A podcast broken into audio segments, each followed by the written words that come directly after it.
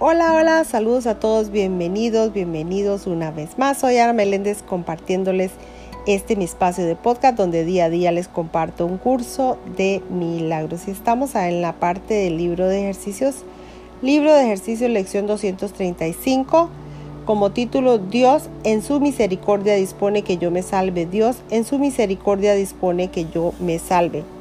Y la lección dice, Solo necesito contemplar todo aquello que parece herirme y con absoluta certeza decirme a mí mismo. La voluntad de Dios es que yo me salve de esto para que de inmediato lo vea desaparecer. Solo necesito tener presente que la voluntad de mi Padre para mí es solo felicidad para darme cuenta de que lo único que se me ha dado es felicidad. Y solo necesito recordar que el amor de Dios rodea a su Hijo y mantiene su inocencia eternamente perfecta para estar seguro de que me he salvado y de que me encuentro para siempre a salvo en sus brazos. Soy el Hijo que Él ama y me ha salvado porque Dios en su misericordia así lo dispuso.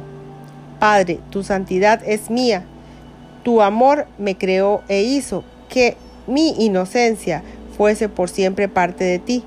No hay culpa o pecado en mí, puesto que no los hay en ti. Hasta aquí finaliza la lectura de la parte del libro ejercicios del día de hoy.